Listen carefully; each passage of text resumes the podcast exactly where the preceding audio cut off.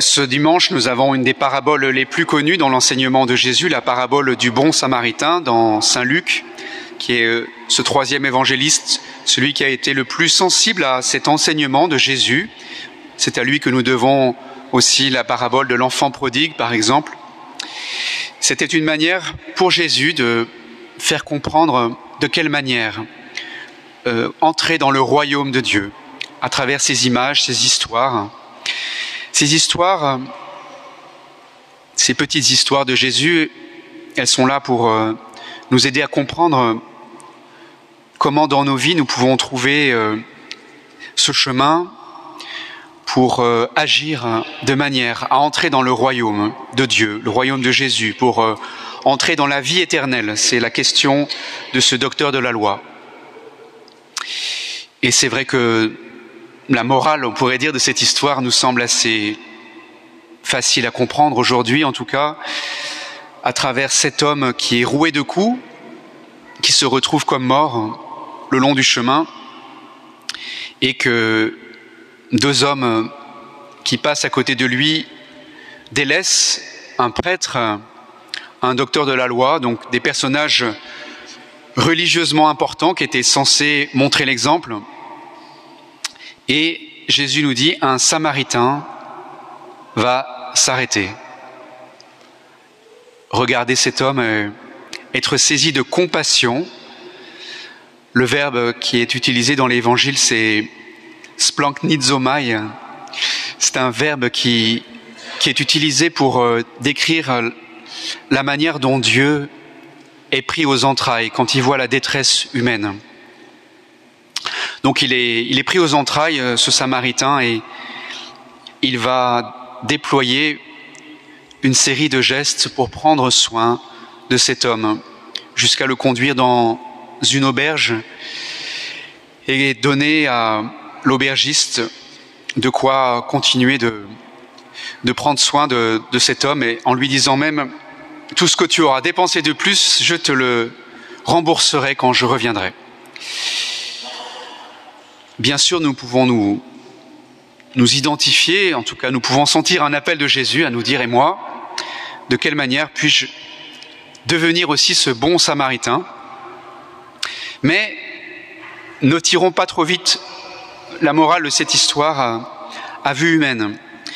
Parce que, comme je vous le disais, euh, les mots qui sont utilisés nous invitent à regarder plus profondément cette parabole qui ne nous dit peut-être pas d'abord ce que nous devons faire pour les autres, mais probablement plutôt ce que Dieu a fait pour nous.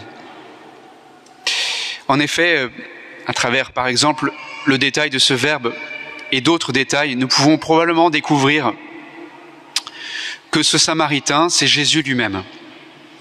C'est Dieu qui est venu auprès de l'homme blessé venu prendre soin de la, blessure de l'humanité.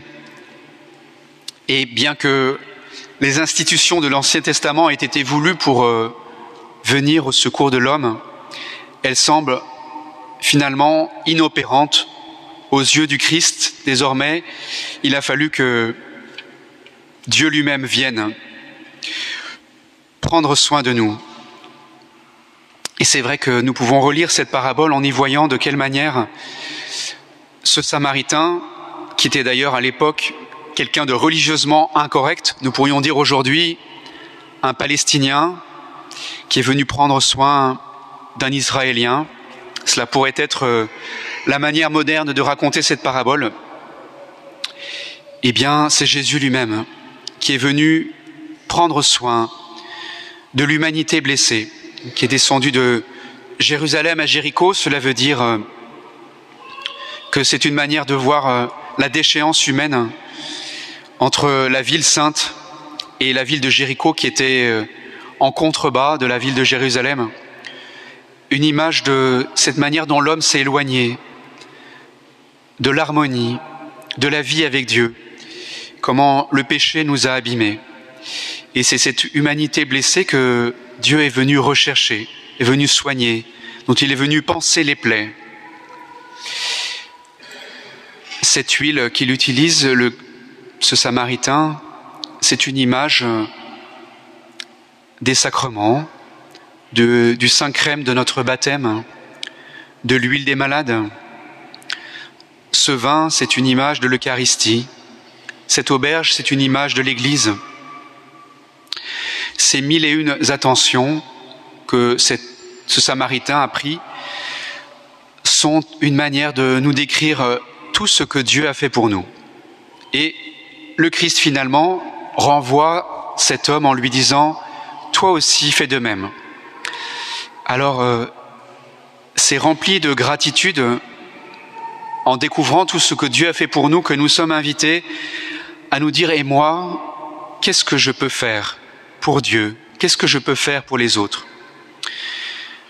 Reconnaissons-le, je pense, il nous arrive si souvent, en croisant les uns et les autres au long de nos semaines, de manquer l'occasion de nous rendre proches d'eux. Je n'ai pas le temps. Je ne connais pas cet homme, cette femme. D'autres peuvent le faire. Certains sont payés pour ça d'ailleurs. Finalement, n'a-t-il pas d'abord tout ce qu'il faut pour vivre Ne peut-il pas se débrouiller Et puis, qu'est-ce que les autres vont en penser Moi d'ailleurs, j'ai appris à me débrouiller par moi-même. Puis je ne veux pas encourager cette société de l'assistanat.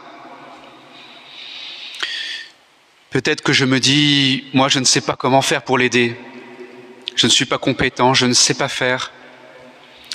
Peut-être qu'il est en train de m'entourlouper, il veut se servir de moi. Puis si on commence, on n'a pas fini, il y en a tellement, des causes désespérées. N'avons-nous pas une multitude de prétextes pour manquer les occasions de devenir ce prochain, comme le dit Jésus, qui retourne la question de cet homme qui lui demande qui est mon prochain? Jésus, à la fin, lui dit, eh bien, regarde, qui s'est fait le prochain de l'autre? Donc, je pense que pour nous, aujourd'hui, dans cette société euh, de l'anonymat, cette société fragilisée, L'enjeu est de nous demander, et moi, de qui dois-je me faire le prochain? Certainement, il y a sûrement quelques personnes très concrètes dans notre entourage dont Jésus nous invite à nous faire le prochain, aujourd'hui, cette semaine. Dans ma famille, à la maison, cela peut être mon conjoint, mes enfants, mes parents, dans mon voisinage, dans mon travail, peut-être sur mes trajets, dans mon association, dans ma paroisse. Cette parabole, cette semaine, il faut qu'elle devienne très concrète, frères et sœurs. Parce que le jour où nous rencontrerons le Christ, nous verrons tous ceux et celles dont nous avons manqué l'occasion de nous faire le prochain. Et nous pourrons entendre cette autre parabole du Christ J'étais malade et vous ne m'avez pas visité. J'étais nu, vous ne m'avez pas habillé. J'étais en prison, vous ne m'avez pas visité. J'avais faim, vous ne m'avez pas nourri. Toutes ces paroles de Jésus, elles aussi pourront résonner euh, durement à nos oreilles. Regardons toutes les personnes auxquelles nous ne prêtons pas attention, peut-être les yeux figés sur nos écrans, avec peut-être nos écouteurs dans les oreilles. La première charité que l'on attend de nous, c'est un regard, une écoute, une attention, prendre le temps de connaître les gens, de connaître leur nom, d'écouter leur histoire. C'est probablement une des premières choses qu'il faut que nous sachions mettre en œuvre en ce moment dans, un monde, dans une société où nous sommes surabreuvés de sollicitations et d'informations, mais où il y a tant de nos frères et de nos sœurs autour de nous qui attendent que nous fassions attention à eux. Et ça, commence tout près de nous. Ça peut commencer dans, voilà, dans notre domicile, dans notre communauté. Et bien sûr, euh, au moment où ces occasions vont se présenter, nous aurons tous ces prétextes qui remonteront à nos esprits Donc peut-être que cette semaine, euh, nous avons une petite bascule à opérer pour renverser un peu ces alibis, pour passer à l'action, mettre en œuvre cette parabole de Jésus, ne pas attendre que toutes les conditions soient réunies pour que nous puissions sereinement mettre en œuvre cette charité que le Christ attend de nous et dont il nous a montré l'exemple. Regardons comment le premier Jésus est venu prendre soin de nous, comment d'ailleurs à travers autour de nous des proches, il nous a justement manifesté sa miséricorde et son attention que nous oublions bien souvent.